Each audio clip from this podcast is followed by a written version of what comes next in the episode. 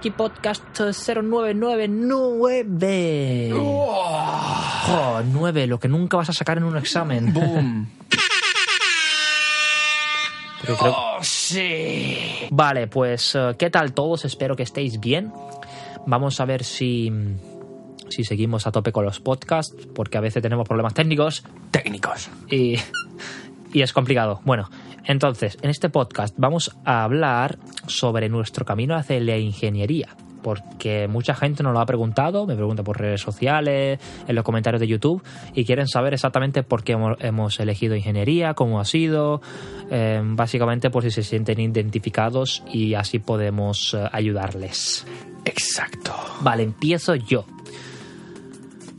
Mi camino hacia la ingeniería. Bueno, pues primero, eh, desde chico a mí me gustó, me gustaron las matemáticas, desde siempre, la verdad. Empollón.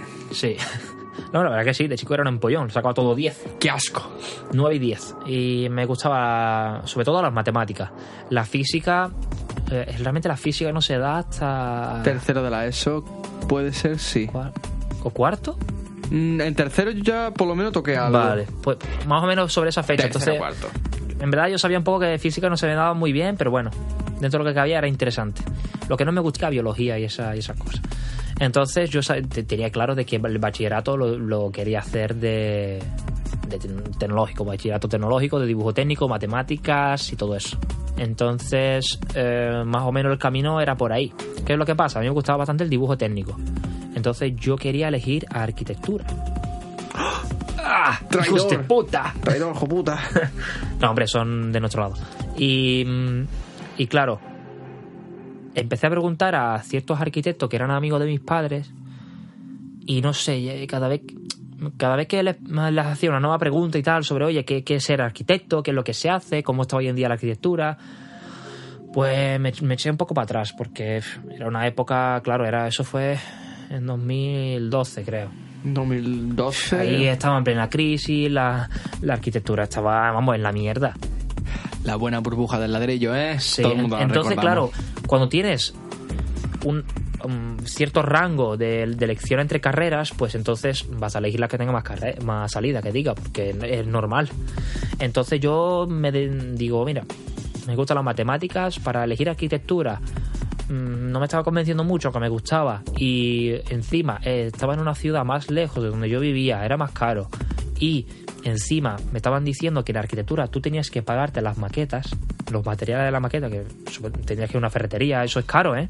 Eso, y eso cada semana, cada dos semanas tienes un proyecto nuevo, es decir, tenías que gastarte dinero. Y encima en lápices buenos, ¿sabes? Que no, no era no era barato. Entonces, debido, eso fue también uno de los motivos, pues elegí ingeniería y la rama de energías renovables porque también consejo de mi padre que él también es ingeniero me dijo ese, eso es el futuro no sé qué y yo creo que es una buena elección entonces entre varias las cabía que yo en mecánica estaba entre ellas también Hmm. me, me decanté por ingeniería de- energética y la verdad es que súper bien muy contento Has dicho la carrera, ¿eh? Has dicho la carrera, ¿eh? he dicho la carrera sí Hemos dicho la carrera, finalmente. sí Ahí ya tenéis, Bueno. cabrones.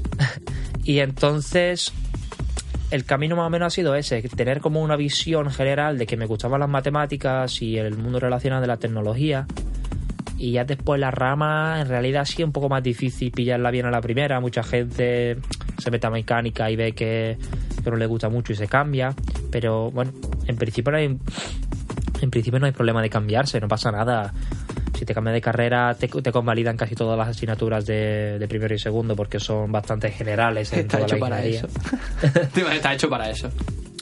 Y eso sí, por las asignaturas que te convalidan hay que pagar, pero mucho menos. Era como, no sé, ¿cuánto? A la mitad. ¿La mitad? Creo que era la mitad. rollo, menos todavía, 25 euros creo que era. Entonces, más o menos eso.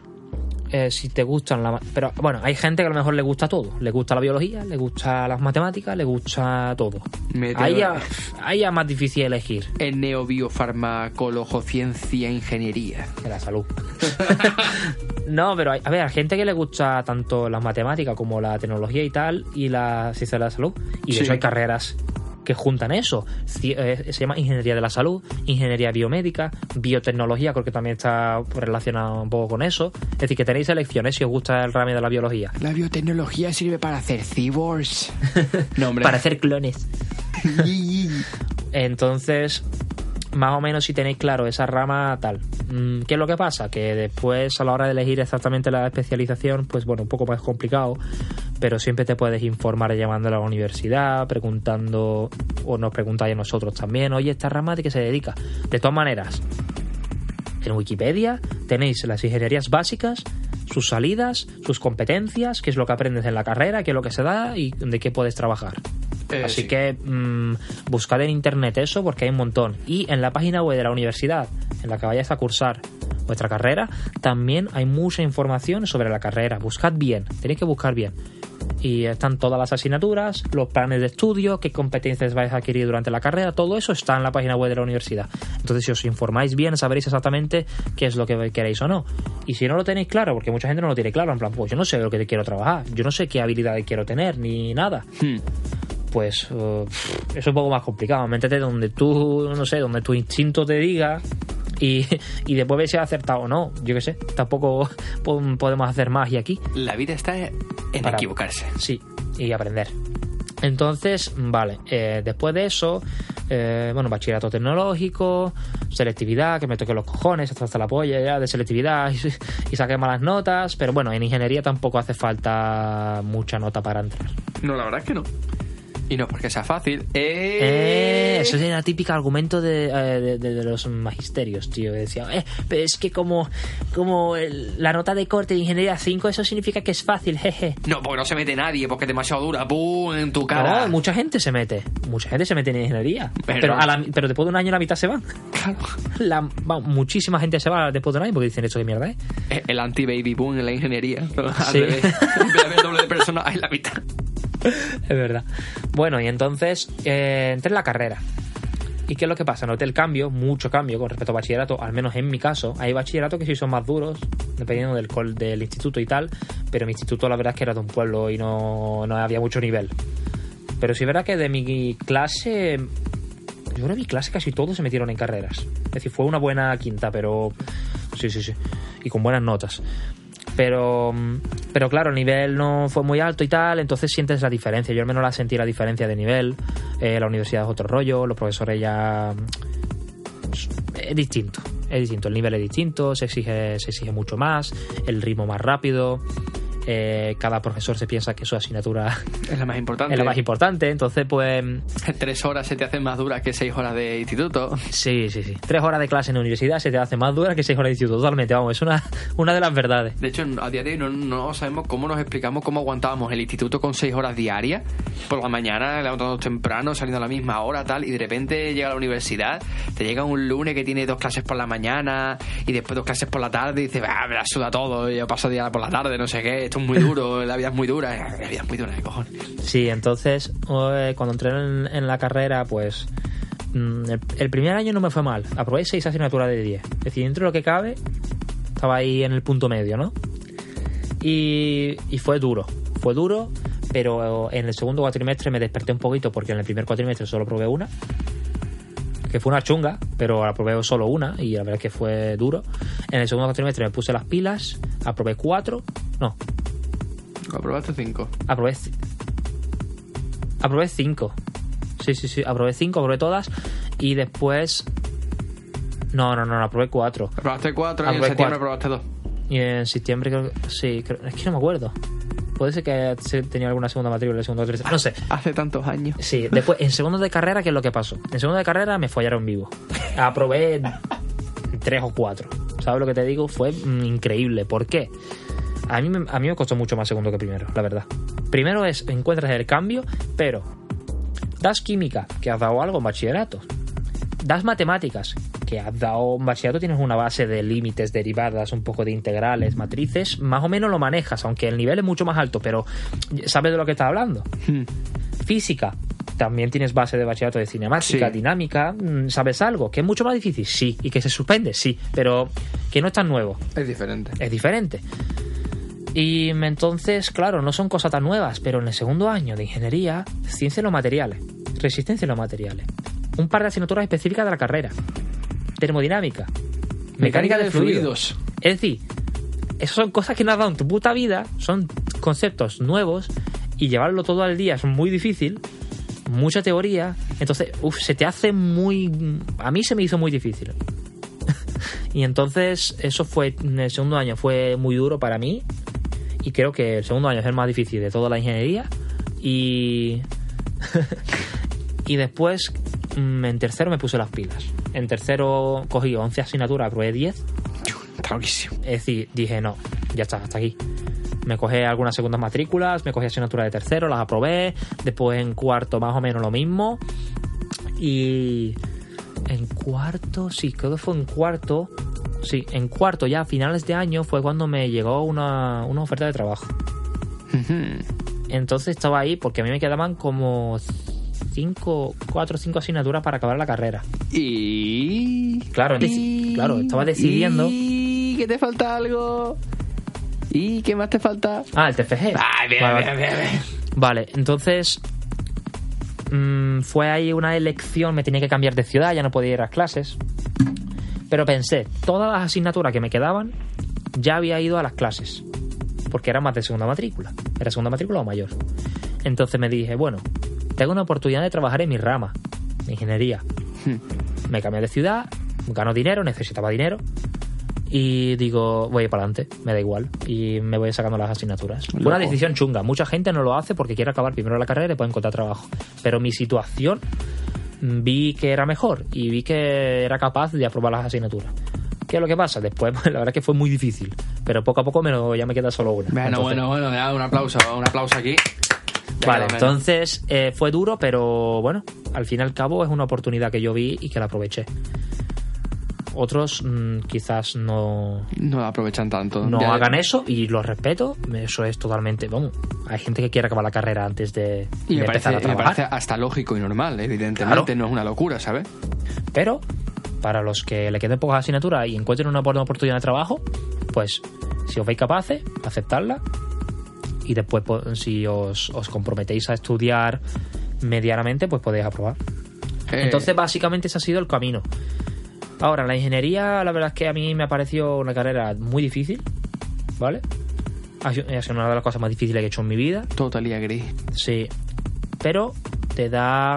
Aprendes mucho, tío. Aprendes mucho. Ya no solo de conocimientos, eh, yo sé eso, yo sé integrales. No, no, no. Yo creo que eso es lo de menos, incluso, ¿sabes?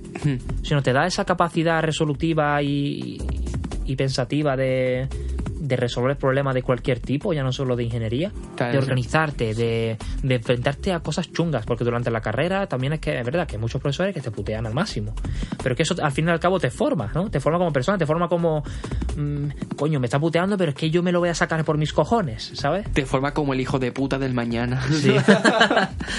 Entonces todo eso te puede ayudar en el trabajo, todo eso después eh, los del trabajo se dan cuenta de que tú has luchado por la ingeniería y que tienes una, una actitud ¿no? dentro del trabajo y, y ya- yo la verdad es que estoy muy contento, tanto en el trabajo como con lo que he hecho en la ingeniería y con todo. ¿Me hubiese gustado tenerla acabada ya? Pues sí, sí, la verdad. Pero bueno, me queda poco y la voy a acabar ya por mis cojones, joder. ¡Vamos! Igual la gente está un poco decepcionada en plan de, ah, míralo, están haciendo un podcast y no han terminado ni la ingeniería. Evidentemente. Habrá muchísima gente que estará en séptimo, en octavo, incluso en noveno año que nos estén escuchando. Para aquellos que nos estén escuchando, fuerza. Venga, ánimo, tío. Ánimo, joder, que ya te queda poco. Venga, coño, me cago la hostia. Yo- ya cuando nos queda, cuando te quede poco, desde mi punto de vista, lo mejor, eh, lo mejor que se puede hacer es estudiar, Hmm. pero poco, pero cada día. Sí. O, bueno, o cada día no, incluso semanalmente. Un plan semanal, dos o tres veces en semana estudiar. Un Eso ya lo hemos comentado en otro podcast, que la verdad que no estaría nada mal que lo vieseis, porque, jeje, guiño, guiño, Cómo afrontar los exámenes, creo que fue. cómo afrontar los exámenes, consejos de estudio, o sea, tenemos un par de podcasts que la Sí. verdad estaría bastante bien que os vierais. Exacto. Entonces, cre- crearse una rutina es importante y ya si te queda poco, estás un poco ya saturado, ya no tienes ganas de estudiar y uf, entonces al- mm, lo mejor es ponerse poco, pero estudiar de verdad. Hmm. Poco, aunque sea media hora, me da igual, media hora. Se pone media hora, estudias y al día siguiente otra media hora o dentro de dos días otra media hora. Y así te vas creando una rutina. Así no tienes que estar después en época de exámenes, porque como en mi caso, en época de exámenes también trabajo, como es normal. No puedo faltar al trabajo en época de exámenes. Entonces, si encima no lo llevo al día y estoy trabajando y encima tengo que hacer sesiones de, de estudio de va- varias horas, la mente te acaba petando. Entonces Evidente. eso no es aconsejable. Y me, y me ha pasado y me sigue pasando. Pero pff, lo suyo es tenerlo ya más o menos preparado antes de la época de examen y todo. Sí. Vale. 15 minutitos que llevamos y lo mío se ha acabado. Así que hacemos un breakpoint, Vamos a poner un temazo de fondo y dale tú ahora con tu eso. temazo de polla.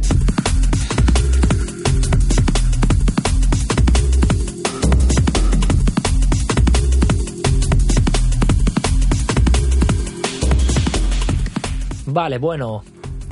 Cuenta ahora tú, camino hacia la ingeniería. Ahora es mi turno. Perdón, estaba fumando. Bueno, llegamos aquí al extremo en el que, ¿cómo me hice ingeniero? ¿Ingeniero de qué? Ingeniero energético. También como aquí el compañero. Pero vamos a empezar cuáles fue mis intenciones en un principio. En un principio, o psicología, o meterme a ingeniero químico. Es- Psicología. psicología. O sea, era una rama que la verdad es que me atrae bastante.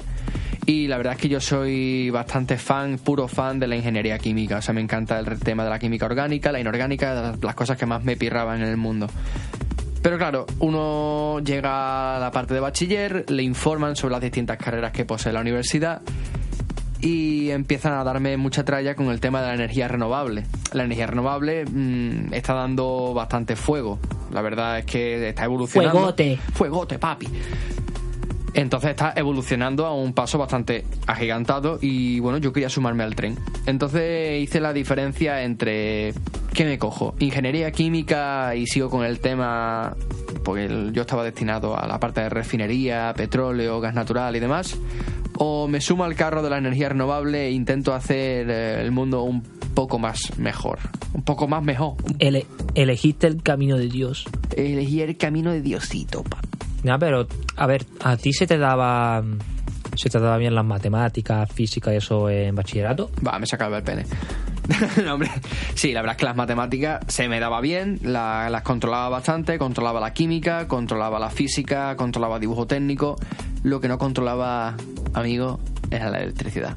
No sabía nada de electricidad, absolutamente nada. Para mí era un Claro. mundo oculto. Entonces, en, en tus elecciones ah, de cara a selectividad, ¿cuáles fueron? Pues en selectividad me acuerdo que cogí matemáticas obligatorias, o sea, la cogí la, la, que se- la nota de selectividad que se te queda para toda la vida y me salió un examen de matemática nefasto, o sea, nefasto. Fue de las pocas veces que he sacado muy baja nota en matemáticas.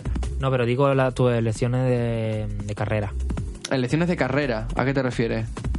¿A qué asignaturas? oh, no, a qué asignaturas no. ¿A qué carreras elegiste? Elegí energía, bueno, ingeniería energética, en ingeniería química y ingeniería de minas. Fueron mis tres elecciones. Sí, bueno, Qué raro, Minas. Minas. Os queremos, gente de Minas. Bueno, la cosa es que de esas tres opciones al final me cogieron para ingeniería energética. No tuve ningún problema en cogerla porque la verdad, bueno, si era de energía renovable, adelante. Y como estaba contando aquí el compañero, bueno, pues la verdad es que el primer año fue jocoso, fueron risas y fueron diversiones. Porque la gente que viene de universidad, a la gente que llega a la universidad desde bachillerato, viene con una mentalidad de fiesta, de, de American Pie style, ¿no? La gente que viene de módulo viene un poco más integrada, viene más formada, sabe a lo que viene, viene a estudiar. La gente del bachillerato no viene mucho con esa idea, no todos, evidentemente, no estoy generalizando. Pero bueno, el primer año la verdad es que solo aprobé una en el primer cuatrimestre, que fue química y porque me vicié demasiado a League of Legends. Perdí mucho tiempo jugando al LOL y bebiendo cerveza. Joder. Bueno, así todo el mundo cometemos nuestros errores. Y el segundo cuatrimestre pues me saqué cuatro asignaturas. La única que no me saqué creo yo que fue Física 2, que ya es el tema del electromagnetismo. Y en septiembre creo que me saqué, claro, me saqué tres. Entonces el primer año lo saqué en condiciones, lo saqué un poco adelante, casi en el límite. Y el segundo cuatrimestre yo era más de la elección de no me gusta dejarme asignaturas por detrás. Entonces me cogía las asignaturas del, del primer año que me quedaron y me las puse en el segundo año, pero solo 10 asignaturas en total. Por lo tanto, hubo dos asignaturas de segundo año que me dejé, Pero, que eran... pero a ver, solo 10. No, 10 es lo que debería de ser. Exactamente, pero que no me cogí ni 11 ni 12. A mí ese estilo, la verdad es que yo conozco mis límites y sabía que eso era demasiado para mí. Eh, las asignaturas que me dejé era termodinámica y mecánica de fluido. No, sí, termodinámica, termo. y mecánica de fluido. Fue Claro. inteligente ahí. Hay, hay que tener cuidado porque mucha gente. Nada, yo me cojo siete asignaturas este cuatrimestre. Tened cuidado con eso porque al final os, os perjudica a vosotros. Exactamente. Eh, no sabía hasta qué punto puede ser un arma de doble filo. Claro, entonces lo suyo es que sepas bien tus límites y que si tienes que tardar un año más en terminar la carrera y terminarla bien, mejor antes que quemarte un cuatrimestre entero o un año entero y reventarte la vida y a lo mejor incluso te quedan asignaturas. Exactamente. Porque mm, si tienes seis o siete asignaturas, te van a coincidir más de uno un día tras otro. Sí. Y eso es una locura increíble. Si no la lleva al día, después las prácticas a lo mejor se te cruzan, las clases. Eso no. Yo, como mucho, si estáis un poco, si de verdad os veis capaces y con ganas, como mucho seis asignaturas en un cuatrimestre. Y uf, eso es duro también. Ese está la cosa muy jodida. Entonces lo suyo es tenerlo un poco controlado y si tenéis que coger menos asignaturas, no pasa nada. Mm, Prefiero aprobar, coger cuatro, aprobar cuatro, que coger seis o siete y aprobar dos o tres. O, o, o coger seis y siete e incluso aprobar cuatro, aprobar las mismas. Sí. Después te quedan para septiembre más. O te quedan incluso con segunda matrícula el año siguiente. Es que no tiene sentido. Pagas más al final. Exactamente, es muy preferible quitarse antes las de primera, no, las de segunda y terceras matrícula antes que las de primera matrícula en caso de que tengas que elegir un descarte. Lo hemos dicho ya en otro podcast, pero es bueno recordarlo. Sí, yo, por ejemplo, lo que hice en de- dejé física. La dejé y no, no la cogí hasta cuarto. Sí, porque no quería seguir pagándola. Claro, entonces lo que hice yo, digo, mira, cuando tenga un cuatrimestre, el primer cuatrimestre, que suele ser el más chungo, cuando lo tenga un poco libre, con unas, unas asignaturas que yo sé que no son tan difíciles, por ejemplo, en cuarto tenía asignaturas como proyectos, generación distribuida o otras cosas que Con eran poco- control. o control, sí, pero bueno, que no eran todos chungos. Por ejemplo, en segundo de carrera tienes mecánica en fluidos, dices los materiales, termodinámica, son chungas. Estadística, que se me daba fatal, también para mí era chunga. Entonces, cuando ya me liberé un poco de eso y tenía una o dos asignaturas difíciles, pues ya ahí digo, hostia, vale, ahora me cojo física y la probé. Porque me pude centrar en ella. ¿Qué más tenemos por aquí? Bueno, Bueno, sigue. Que el primer y segundo año fueron un poco para limpiarme, ir limpiando mi asignatura. Y creo que conseguí el total de los 60 créditos mínimos para poder hacer el Erasmus. Así que ya en tercer año empecé a, a manejar lo que viene siendo los papeles del Erasmus para irme en mi cuarto año. Y evidentemente me cogí asignaturas de cuarto. Luego hice, vine, bueno, ya cuando vine ese año me quité otras asignaturas. Hice mi quinto año y al intentar hacer mi quinto año, eh, intenté quitarme las asignaturas que pude, me quedaron el TFG y otra asignatura más, así que aproveché ese año para quitarme el inglés, el, el B2, con el nivel que tenía de inglés del Erasmus, pues aproveché para sacármelo. Eh, me saqué otra asignatura relacionado con, con aerogeneradores, vamos, sistema eólico en general, energía eólica. Y para quitarme el TFG, pero digamos que me pilló una etapa difícil en mi vida. Y el TFG es una de esas mierdas que a día de hoy me persigue. Y en mi séptimo año, que es este, estoy por fin trabajando. Aquí con este señor también, que fue el que me ofreció la posibilidad de, eh, tío, vente aquí, va, de la empresa, tal, nos va a pasar Ah, de puta madre. De puta madre, tío. Y le digo, espérate a que al mes del TFG. Porque yo era de esas personas que no podía estar trabajando y estudiando a la vez dos o tres asignaturas. Yo entendía que ese era mi límite y tenía que. Quería irme un poco lo seguro. Y hasta que tenía el TFG asegurado, hice prácticas de empresa en otra empresa en mi ciudad, evidentemente. Ya hice el paso de moverme y de salir de mi área de confort, mi familia, mi ciudad.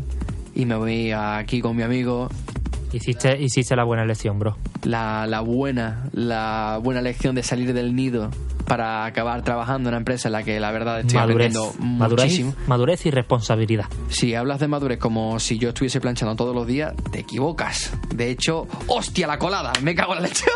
Joder, nos tenemos que ir, hasta luego. no, hombre, pero hostia, qué, qué palo. No le he dado el botón de lavar. Bueno, cosas de, cosas, cosas que pasan cuando vives solo. Que eres un Tanto Erasmus des- para nada. Qué puto desastre. Pero bueno, al final acabé con la mentalidad. Empecé con la mentalidad de querer irme a una ingeniería química y terminé ahora mismo trabajando pues de energía renovable, que es lo que estamos ahora mismo. y está, está la cosa bastante bien. Muy contento. Y Energía renovable relacionada con, con la informática Exactamente. y telecomunicaciones. Sí, la verdad es que es un plus que me gustaría. Así, es como consejillo, como, como diría yo, un programa que yo estoy viendo, como diría, incisillo, un incisillo, así rápido. Un ingeniero que sepa de informática es un plus. Sí. sí, es un plus porque hoy en día todo lo relacionado con la, inf- con la, con la ingeniería se usa en la informática. Porque se usa software. Y en el mundo del hardware, es decir, en el mundo del hardware, por así decir, en el mundo de, en el mundo de la industria también se usa software. Entonces, si sabes de in- informática en general, de datos, eh, base de datos, de, mm, no sé, Linux, quizás programar, programar, ya eso más chungo. Pero saber de, de sistemas computacionales y todo eso te, te da pluses, está clarísimo, vamos, clarísimo. Por eso mismo puede ser una buena combinación. Igual que un informático, si se, el día de mañana tiene que trabajar de algo relacionado con otra ingeniería, no estaría nada mal que también supiera conceptos básicos de ese, de ese campo. Más que nada porque es un plus, es un añadido. No solo eres un informático, eres un informático que sabe lo que estás haciendo y por lo tanto te da ventaja sobre otras. sobre Sí, porque yo, yo he conocido informáticos y tal que, que están muy, cerra- muy cerrados en su rama y, y después les hablas de, por ejemplo, vamos a poner un ejemplo nuestro, ¿no? Nosotros hemos estudiado la ingeniería que hemos estudiado, sabemos de electricidad, por ejemplo, ¿no? Hmm. Sabemos de sistemas eléctricos, de potencia de alto voltaje, de, líneas eléctricas y tal, instalaciones.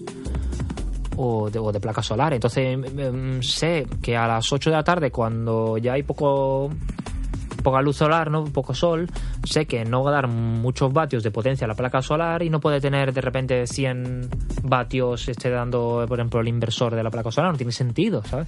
A lo mejor eso lo veis en un informático y le dice, hostia, pues esto lo programo yo de puta madre y esto está todo flama, ¿no? Está todo bien.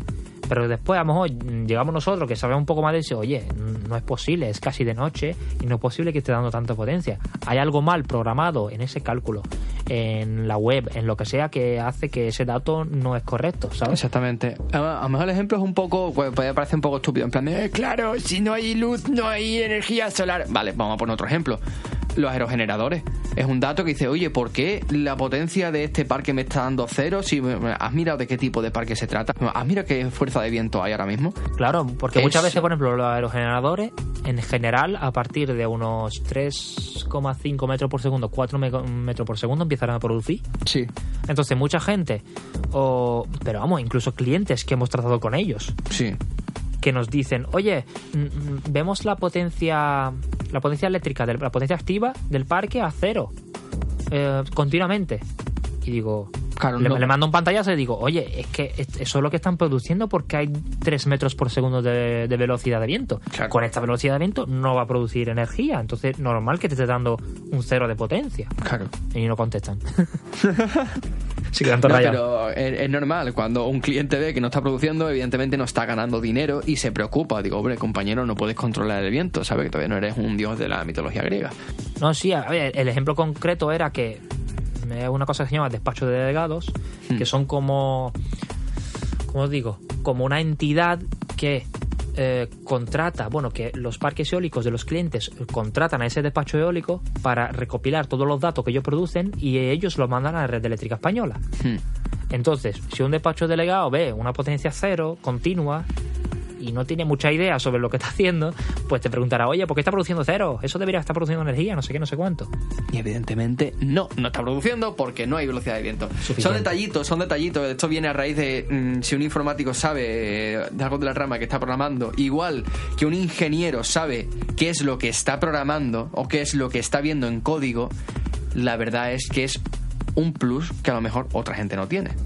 Sí, yo, yo me acuerdo sobre todo al principio no tenía ni idea de lo que yo estaba haciendo en el trabajo.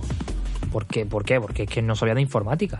Y como informática y telecomunicaciones es una rama muy importante en el mundo de, de la energía eléctrica hoy en día, pues ya después de mucho tiempo, ya que llevo un tiempo, ya es que me manejo. Ya me abro un script y veo lo que hace, me abro las configuraciones de, los- de los módulos del sistema y sé, hostia, esto, este cálculo se hace así, se hace así, esto significa que es así. Entonces ya tienes una visión mucho más global de lo, cómo funciona el sistema a base de aprender informática. Y de telecomunicaciones. Bueno, la verdad, me estoy dando cuenta ahora que el tema ha desviado bastante de nuestros comienzos de la ingeniería como estamos aquí hablando del trabajo. Así que, como resumen, empezamos siendo unos novatos que nos partieron por, por la mitad desde el principio y ahora estamos trabajando. Así que, tranquilo, si eres un vago y estás bebiendo cerveza y jugando al LOL, o lo que es peor, al Fornite, ten en cuenta, hay trabajo para ti el día de mañana. Ten en cuenta, eres la jubilación de tus padres. Así que nada, ese más o menos ha sido nuestro camino y nada. Eh, se da por terminado el podcast. Nos vemos en el siguiente. Espérate, un momentito, un momentito. Sí. Redoble. Adiós.